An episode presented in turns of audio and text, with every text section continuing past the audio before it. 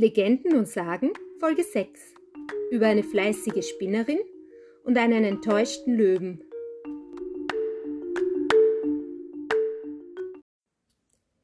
Servus und Hallo zur sechsten Folge von Legenden und Sagen. Ich hoffe, es geht euch allen gut und ihr nutzt das schöne Sommerwetter zum Baden und Entspannen draußen in der Natur. Diese Folge nehme ich heute bei offenem Fenster auf und draußen zwitschern die Vögel. Außerdem sind meine beiden Katzen Ulla und Nala heute aus irgendeinem Grund in absoluten verrückten Modus und düsen gerade wie die Iren durch die Wohnung. Also bitte nicht wundern, wenn es irgendwelche komischen Hintergrundgeräusche gibt, ja? So, jetzt aber genug Smalltalk hier. Wir sind ja nicht zum Spaß da. Also volle Konzentration, ihr Lieben. Heute möchte ich euch wieder zwei Wiener Bezirke vorstellen. Los geht's mit dem zehnten Bezirk, auch genannt Favoriten. Und ihr kennt es ja schon. Zuerst einmal ein paar Infos zu Favoriten. Favoriten liegt südlich der inneren Bezirke und reicht bis an die südliche Stadtgrenze und ist mit rund 200.000 Einwohnern der bevölkerungsreichste Bezirk der Stadt. Hier wohnen etwa 10 Prozent aller Einwohner von Wien.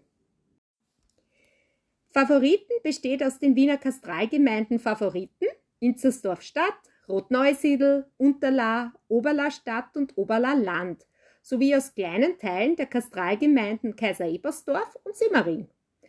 Den nördlichen Teil des Bezirks bildet das historische Favoriten. Ab den 1860er Jahren als Fabriks- und Arbeiterviertel entstanden, ein zumeist rasterförmig gebautes Wohngebiet mit vielfach über 100 Jahren alten Häusern und dazwischen liegenden Industriegebieten, etwa den Komplex der ehemaligen Ankerbrot AG. Am westlichen Bezirksrand stehen einander zwei sehr kontrastreiche Bebauungen gegenüber. Einerseits der in der Zwischenkriegszeit entstandene George Washington Hof als Gemeindebau und andererseits der 1990 bis 2000 erbaute Business Park Vienna samt der Vienna Twin Tower, das sind Hochhäuser, südlich begrenzt zum 40 Jahre älteren Philippshaus an der Triester Straße in der Architektur klassischer Moderne. Südlich davon, östlich der Absberggasse, befindet sich das Greta-Viertel, ein traditioneller sozialer Brennpunkt, auch wenn die nunmehr von Kulturinitiativen genutzten angrenzende Ankerbrotfabrik eine gewisse Gentrifizierung mit sich bringt. An das dicht bebaute Gebiet schließt südlich ein Grüngürtel mit Golfplatz, Erholungsgebiet Wienerberg, Volksbad, Sommerbad Laheberg, Lahewald und Böhmischen Prater an. Dieser Grüngürtel wird südlich von großen Wohnhausanlagungen und vom Siedlungsgebiet Bitterlichstraße begrenzt. Im Osten schließt der Kurpark Oberla mit dem Kurzentrum Therme Wien, Feldern und Weingärten und dem Zentralverschiebebahnhof Wien-Gledering an. Diese Bezirksteile werden südlich von der Donauländebahn begrenzt. Die südlich der Bahn teils an der Liesing gelegenen Orte Nord, Neusiedl, Oberla und Unterla haben sich als eigenständige Subzentren erhalten. Zwischen diesen Orten und der südlichen Stadt- und Bezirksgrenze liegen ausgedehnte Felder, die von den Wiener Bauern bewirtschaftet werden. Der Name Favoriten leitet sich von der Favorita, einem einstigen Jagdschloss her.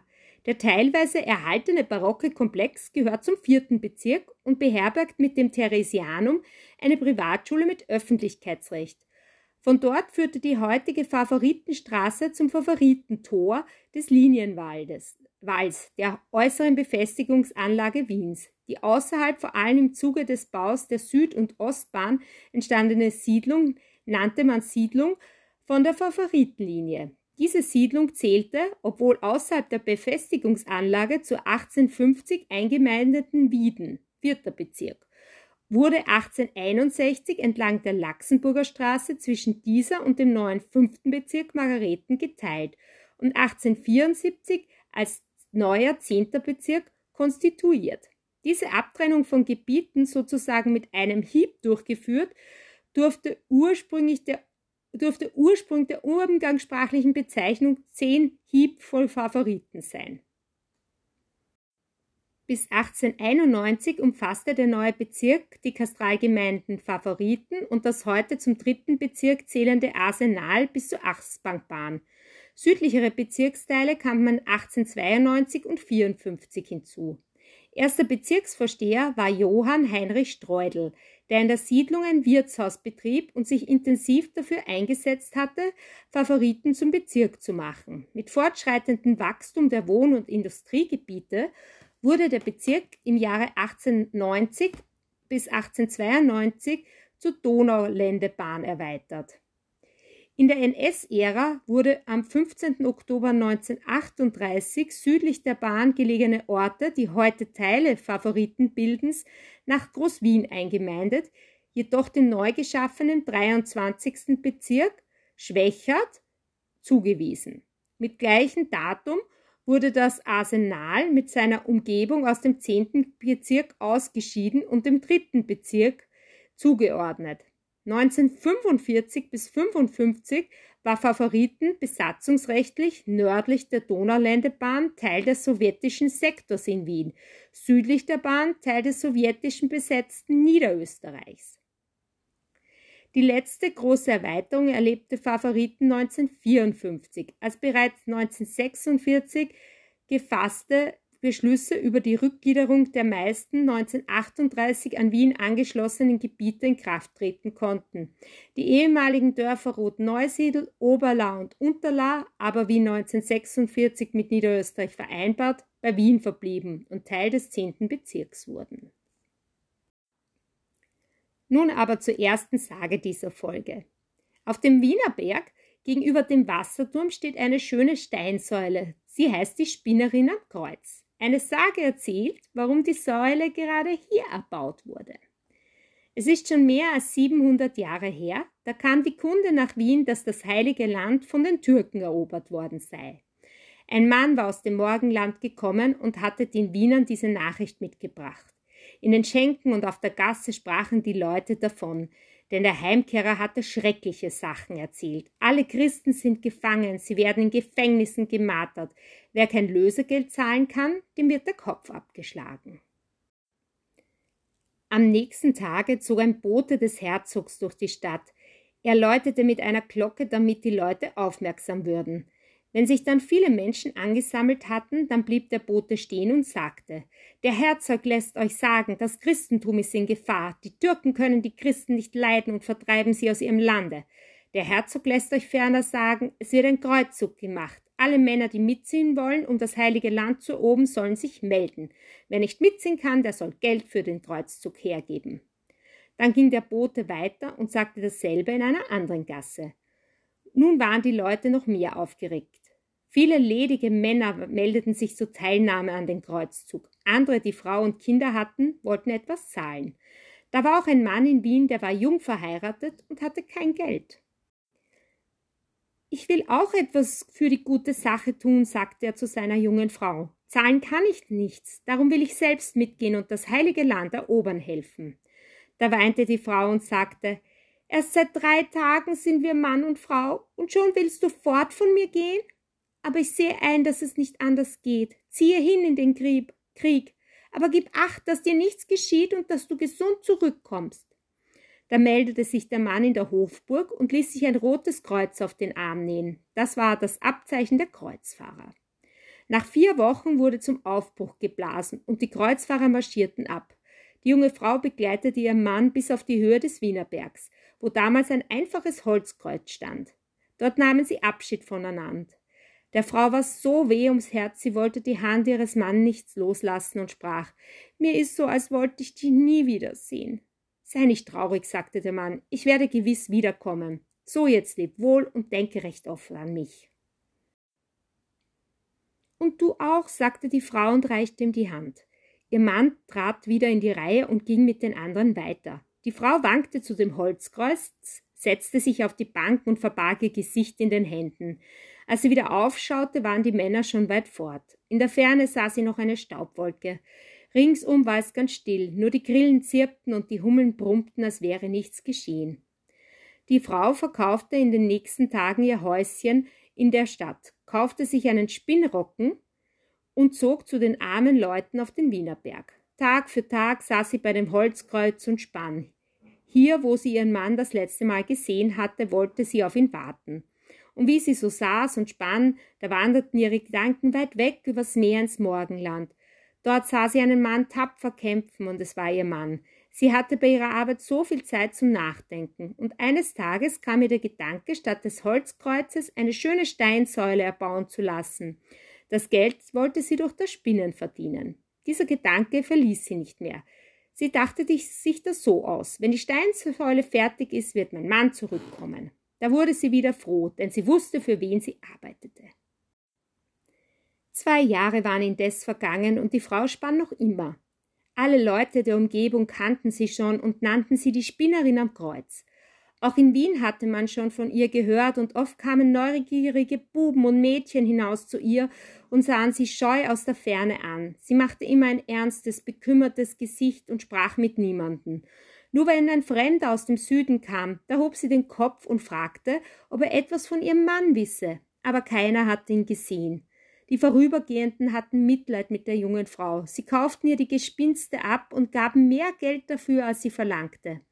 Das Geld legte die Frau sorglich zusammen, und bald war es so viel, dass sie eine Steinsäule errichten lassen konnte. Sie ging zu einem Baumeister nach Wien und sagte, ich möchte auf dem Wienerberg, wo jetzt das Holzkreuz steht, eine schöne Steinsäule erbauen lassen. Der Baumeister holte eine Mappe hervor, zeigte der Frau verschiedene Zeichnungen von Denksäulen und sagte, Sucht euch eine aus, liebe Frau, welche euch am besten gefällt. Die Spinnerin sah alle Bilder an. Endlich hatte sie das Schönste gefunden. Da sagte sie, so soll die Säule ausschauen. Der Baumeister nannte ihr den Preis. Aber so viel Geld hatte die Frau nicht, da musste sie noch ein Jahr sparen. Als das der Baumeister hörte, sagte er, das macht nichts, liebe Frau, ich fange einstweilen mit dem Bau an. Bis die Säule fertig ist, habt ihr schon so viel Geld verdient, als das Denkmal kostet. Da arbeitete die Frau noch fleißiger als früher, und neben ihr arbeiteten die Bauleute. Sie legten zuerst kleine Platten als Unterlage, unten die größte, die mittlere etwas kleiner, die obere noch ein wenig kleiner, so dass Stufen entstanden. Darauf setzten sie einen achtseitigen Steinsockel und darauf kam eine schlanke Spitzsäule, ganz so wie es auf dem Bilde zu sehen war. Nach einem Jahr war die Säule fertig und die Frau hatte inzwischen so viel verdient, dass sie den Preis zahlen konnte. Von nun an saß sie immer auf den Stufen der Denksäule und spann. Was sie jetzt verdiente, das wollte sie ihrem Manne schenken, wenn er zurückkam. Warum kam er nicht? Das Denkmal war jetzt schon fertig. Tag für Tag saß die Frau an ihrem Platz. Immer wieder schaute sie den Weg hinab, auf den ihr Mann fortgezogen war. Und wenn der Abend kam und die Frau ihre Sachen zusammenpackte, da sagte sie leise zu sich selbst Heute wieder nicht. Vielleicht kommt er morgen. Am frühen Morgen saß sie wieder auf der Höhe und spann, und so ging es viele Wochen und Monate fort, aber ihr Mann kam nicht zurück. Drei Jahre waren bereits vergangen, und die Frau wartete noch immer auf ihren Mann. Sie war schon ganz blass und mager geworden vor Kummer. Als sie einmal wieder nach Süden in die Ferne blickte, da sah sie, genau wie vor drei Jahren, eine Staubwolke. Das waren die heimkehrenden Kreuzfahrer. Die Hände zitterten ihr vor Freude, sie legte die Arbeit weg und schaute mit klopfenden Herzen in die Ferne. Immer näher kam der Zug, Waffen blitzten in die Sonne. Da kam ein großer Zug von Männern, alle waren braun im Gesicht und ganz mit Staub bedeckt. Alle zogen an der Denksäule vorüber. Jeden Krieger blickte die Frau ins Gesicht. Eine ganze Stunde lang dauerte der Vorbeimarsch. Ihr Mann war nicht dabei. Da warf sich die arme Frau auf die Stufen der Säule und schluchzte. Du mein lieber Gott, warum strafst du mich so hart? Drei Jahre habe ich hier gewartet und habe gearbeitet. Keinen einzigen Tag habe ich mir Ruhe gegönnt und nun ist mein lieber Mann nicht dabei. Was fange ich allein auf der Welt an? Ich mag nicht mehr leben. Mein Glück ist dahin. Mein Mann ist tot und liegt im fernen Land. Nie mehr kann ich ihn sehen, nie mehr mit ihm sprechen. Was habe ich Böses getan, dass du mich so hart strafst? So jammerte die Frau und die Tränen rannten über den Stein ins Gras. Und als sie ausgeweint hatte, da stand sie auf. Es war Abend, die Säule warf einen langen Schatten und die Halme in den Feldern wiegten sich im Abendwinde. Die Frau nahm ihren Spinnrocken und wollte nach Hause gehen. Da sah sie einen Mann mühsam die Straße heraufwanken. Er war mager und bleich und hatte einen langen Bart, stützte, stützte sich auf einen Stock. Die Frau dachte, vielleicht weiß dieser Fremde etwas von meinem Mann, ich will ihn fragen. Sie trat auf den Fremden zu und wollte ihn fragen, aber die Frage kam nicht über ihre Lippen. Sie sah den Mann an und der Mann sah die Frau an. Da kannten sie einander. Die Frau warf den Spinnrocken weg, stützte auf den Gatten zu und rief: Oh, du Armer, wie geht es dir? Du bist krank, komm nach Hause, ich will dich pflegen, bis du gesund bist. Der Mann stand einen Augenblick ganz still, dann beugte er sich nieder, ergriff seine Frau und bedeckte sie mit Küssen. Dann sprach er Du Gute, drei Jahre hast du auf mich gewartet, und nun komme ich als Kranker zurück. Ich war verwundet, war gefangen und bin drei Jahre in Ketten gelegen. Immer dachte ich an die, ich, dich. Endlich wurde ich befreit und bin gleich mit dem Kreuzheer nach Hause gezogen, aber ich konnte nicht so schnell gehen und blieb zurück. Nun komm ich als letzter, sei nicht böse, dass ich so lange dich warten habe lassen. Du lieber Guter, wie kann ich böse sein? Komm jetzt mit mir und lass uns glücklich sein. Sie gingen nach Hause und nach wenigen Wochen war der Mann gesund. Mit dem ersparten Geld kaufte die Frau das Haus in der Stadt zurück. In dem kleinen Gärtchen baute der Mann eine Pflanze an, die aus dem Morgenlande mitgebracht hatte und die man in Wien noch nicht kannte. Es war der Safran. Bald verbreitete sich in Wien die Nachricht, dass die Spinnerin am Kreuz ihren Mann wieder hatte. Alle freuten sich darüber und wünschten den beiden viel Glück, und die wiedervereinigten Eheleute lebten glücklich bis an ihr Ende. Das war die in Wien sehr berühmte Sage von der Spinnerin am Kreuz. Jetzt erzähle ich euch ein paar Fakten zur Entstehung der Säule. Da es in Wiener Neustadt eine ähnliche Säule mit demselben Namen gibt, die vom Baumeister Michael Knapp gegen Ende des 14. Jahrhunderts errichtet wurde, wird er bei dieser Säule traditionell als Urheber bezeichnet. Das ist jedoch nicht bewiesen. Belegbar ist erst ein Neubau im 15. Jahrhundert. Das auf der Wiener Berg gelegene Wahrzeichen war in vergangenen Jahrhunderten weithin sichtbar. Im Mittelalter hatte man von Süden kommend von diesem Punkt aus den ersten Blick auf die Stadt. Wien. Das Wiener Stadtrecht von 1296 erwähnte bereits ein steinern Kreuz ob Mäuling, mit dem der Vorgänger des heutigen Tabernakelpfeilers genannt sein dürfte. Es wird öfter eine herzogliche Stiftung von 1379 erwähnt, die aber nicht belegbar ist. 1446 wurde das Bauwerk durch Schan des Janos Hundajai zerstört. In ihrer heutigen Form wurde die Säule 1452 von einem Dombaumeister des Stephansdom, Hans Buchsbaum, wieder errichtet. 1529 durch die Türken schwer beschädigt, wurde sie 1598 durch den Wiener Hofsteinmeister Paul Köbel erneuert. 1606 durch die Truppen des Ivastan Bokstein nochmal schwer beschädigt. 1624 renoviert, 1650 um eine Inschrift laut Erlass Ferdinands III. ergänzt, 1683 wieder durch die Türken beschädigt und 1709, 1710 abermals renoviert. Für das Jahr 1709 ist erstmal der Name Kreuzspinnerin bzw. Spinnerin Kreuz belegt. Die Säule markiert die äußerste Grenze der Wiener Staatsgerichtsbarkeit. In unmittelbarer Nähe befand sich das Hochgericht, wo bis ins 19. Jahrhundert öffentliche Hinrichtungen durch den Galgen und das Rad erfolgten. Heute ist die 16 Meter hohe Säule von dichter Bebauung umgeben, umgeben und der stark frequentierten Triesterstraße ausgesetzt. Der Sandstein ermöglichte die Gestaltung komplizierter Figuren, ist aber langfristig gegenüber atmosphärischen Angriffen anfällig. Der saure Regen und die saure Atmosphäre können aus dem Stein den Kalk herauslösen. Dabei entsteht Gips, der am Stein als schwarze, entstellte Kruste sichtbar ist. Diese gipsgebundenen Ablagerungen aus Staub, Sand, Ruß und Reifenpartikeln sind für sich zwar hart, darunter befindet sich mitunter aber schon zerbröselnder Sandstein. Das Wahrzeichen wurde bereits mehrfach restauriert. Wegen der starken Witterungsstäten wurde entschieden, die Originalfiguren durch Kopien zu ersetzen. Die Originale sind heute im Bezirksmuseum Favoriten zu besichtigen. Eine gewisse Ähnlichkeit zur Spinnerin am Kreuz besitzen neben der in Wiener Neustadt die Tutsäule in Klosterneuburg, das Hochkreuz in Bonn, das Hochkreuz in Frau Wüllesheim, die Predigtsäule und die Wegsäule beim Jakobstor, die eines der Denkmäler in der Fürst Anselm Allee in Regensburg ist, sowie die Zerda-Säule in Brünn. Simmering ist der elfte Wiener Gemeindebezirk. Wurde 1892 aus den selbstständigen Gemeinden Simmering und Kaiser Ebersdorf sowie kleinen Teilen anderer Gemeinden gebildet. 1956 kam die bis 1938 eigenständige Gemeinde Albern hinzu.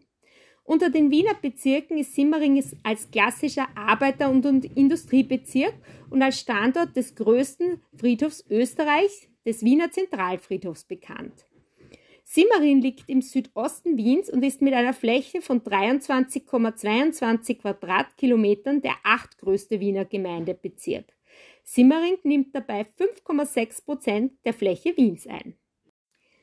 Der Bezirk grenzt im Nordosten an den Donaukanal. Im äußeren Südosten des Bezirksgebietes haben sich Reste der ehemaligen großen Auwälder erhalten. Nordwestlich schließt die Simmeringer Heide an, deren ehemals bewaldetes Gebiet heute teilweise verbaut oder dem Gemüselandbau gewidmet ist.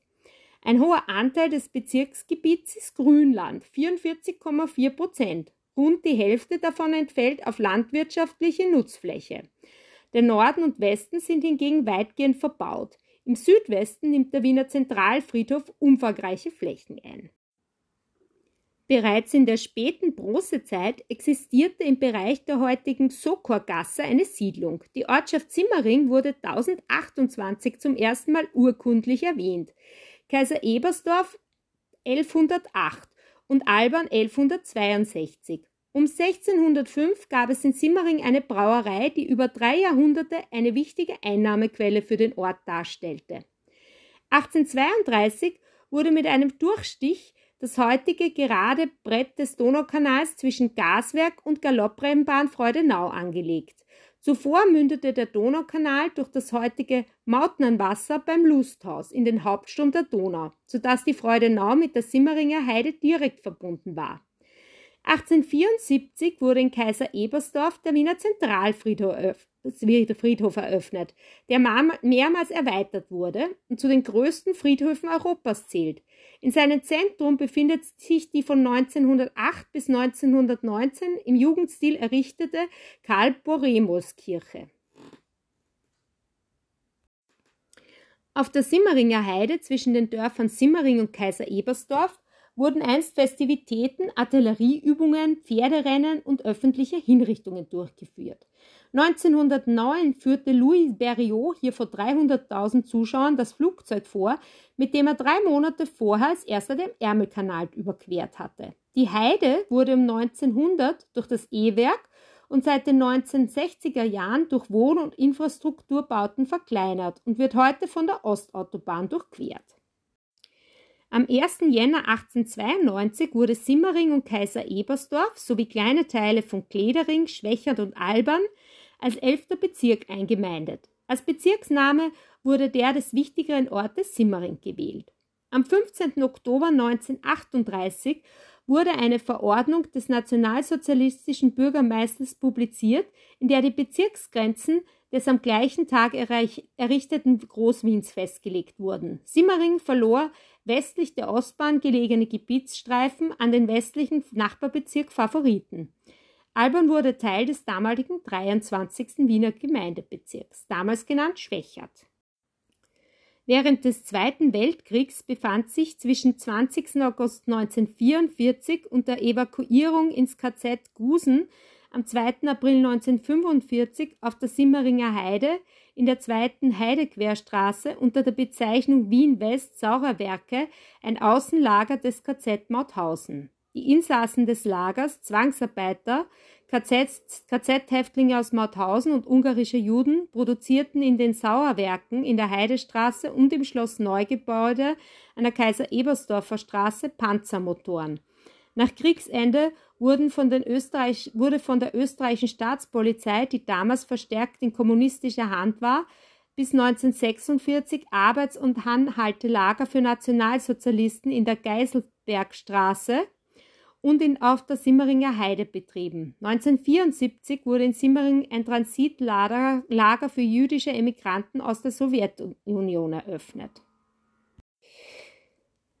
1954 wurde Alban Teil des zweiten Bezirks, da auf diese Weise die Raffinerien im sowjetischen Sektor Wiens verblieben. Erst nach Abschluss des Staatsvertrags kam es Anfang 1956 zu Simmering.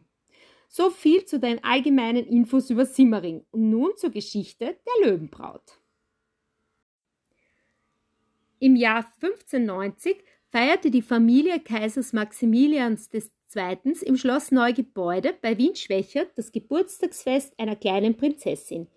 Eine große Zahl von Edelleuten sowie prächtig geputzten Edelfrauen hatte sich im Schloss eingefunden, um dem Geburtstagskind die ergebensten Glückwünsche darzubringen. Kanonendonner leitete die Feier ein. ein Rausch, die rauschenden Klänge der Musikkapellen erfüllten den Park und die prunkvollen Räume. Das erst vierjährige liebliche Töchterchen des Schlossverwalters, Bertha trat, als Schutzgeist Österreichs verkleidet, vor die kleine Prinzessin und überreichte ihr die untertänigsten Wünsche und einen herrlichen Blumenstrauß. Da jubelten die Gäste. Festfreude lag auf allen Gesichtern. Plötzlich erscholl ein grimmiges Gebrüll, und zum Entsetzen der Festgäste betrat ein majestätischer Löwe den Saal. Er war durch den Lärm und das Getöse wild geworden und aus seinem Käfig ausgebrochen, hatte den Garten durchquert und war so in das Schloss gelangt, wo er nun geblendet von all dem Glanz und Gewoge verdutzt stehen blieb und das Menschengewimmel anstarrte. Die kleine Prinzessin und mit ihr alle Gäste schwebten in höchster Gefahr. Aber schon waren die Wachen herbeigeeilt, um die gefährliche Bestie, niederzusch Bestie niederzuschießen. Da warf sich die kleine Bertha schützend vor den Löwen, umschlang ihn mit ihrem Ärmchen und rief mit bittender Stimme in den Saal: Nicht meinen Löwen wehtun, nichts tun, er wird mir brav folgen. Und zum größten Erstaunen aller Anwesenden ließ sich der mächtige Löwe von dem kleinen Mädchen aus dem Saal führen, folgte ihm ruhig zu dem Käfig und betrat freiwillige das freiwillig das enge Gefängnis. Alles erschien wie ein Wunder. Der Vater des Mädchens erklärte den sprachlosen Festgästen. Bertha ist seit zwei Jahren mit dem Löwen vertraut. Er kennt sie und gehorcht ihr immer, zahm wie ein Lämmlein. Dankbar für die wunderbare Rettung der Prinzessin gebot der Kaiser, die kleine Bertha möge den Löwen als ihr Eigentum betrachten und sagte, von nun an hast du den Namen Löwenbraut. Jahre waren seitdem verflossen. Aus dem kleinen Mädchen war eine schöne, sittsame Jungfrau geworden, die Freude und der Trost der Eltern. Die Freundschaft des wilden Tieres und des zarten Mädchens war immer inniger geworden.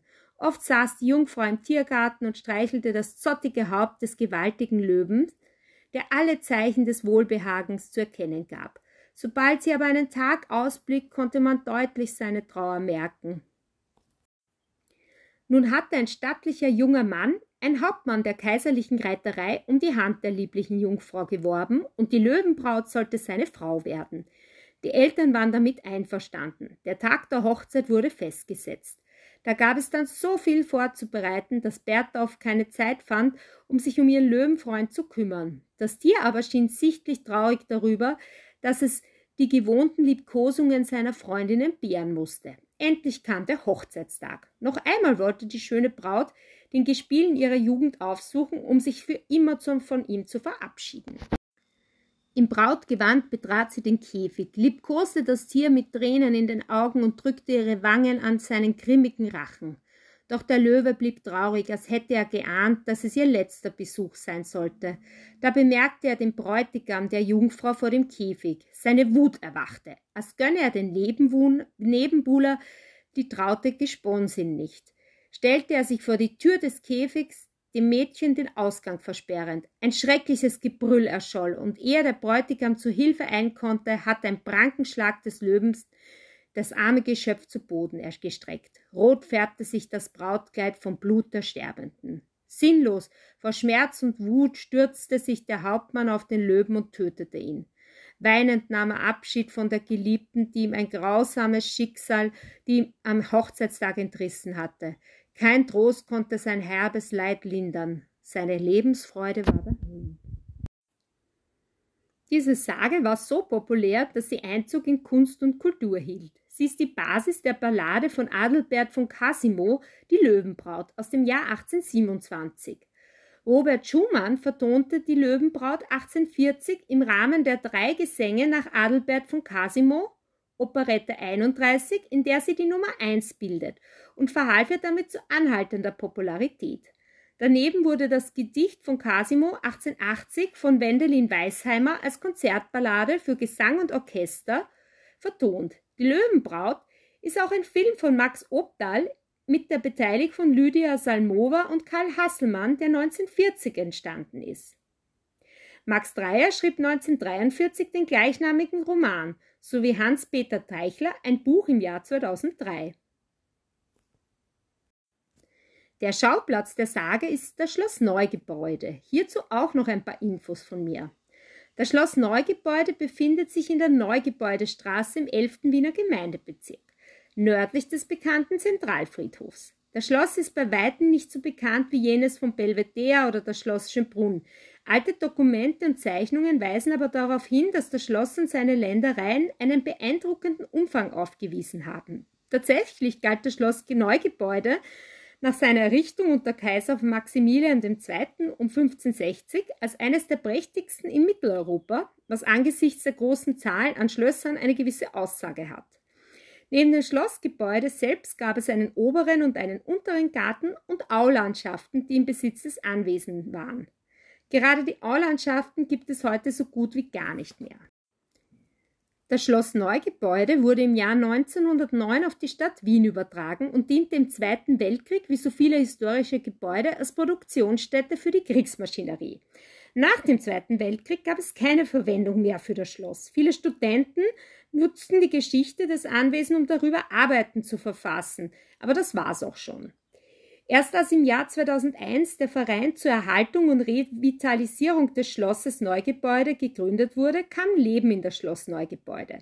2002 wurde es für die Öffentlichkeit zugänglich gemacht und seither finden zahlreiche Führungen und Veranstaltungen statt, wie Mittelalterfeste und Adventveranstaltungen.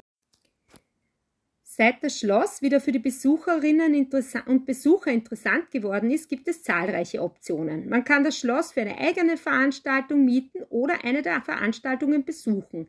Dazu gibt es jedes Jahr den Ostermarkt oder den Weihnachtsmarkt. Beide Events vereinen die Veranstaltung selbst in Kombination mit dem historischen Gebäude. Auch die Gastronomie hat den Weg zum Schloss gefunden und im Sommer wird ein Open-Air-Sommerkino angeboten. Schloss Neugebäude Gebäude ist auf jeden Fall einen Besuch wert. So, ihr Lieben, das war's schon von mir für heute. Alle Fotos zur Folge findet ihr wie immer unter facebook.com slash legenden.sagen oder schreibt mir auch gerne unter legenden.sagen at gmail.com. Ich freue mich sehr drüber. Und die nächste Folge gibt es diesmal erst in drei Wochen. Es ist Urlaubszeit. Am Donnerstag, den 20.07. Bis dahin wünsche ich euch wie immer alles Liebe. Und wenn euch der Podcast gefällt, seid so lieb und lasst ein Abo da. Ganz liebe Grüße aus dem schönen Wien. Eure Julia. Muah.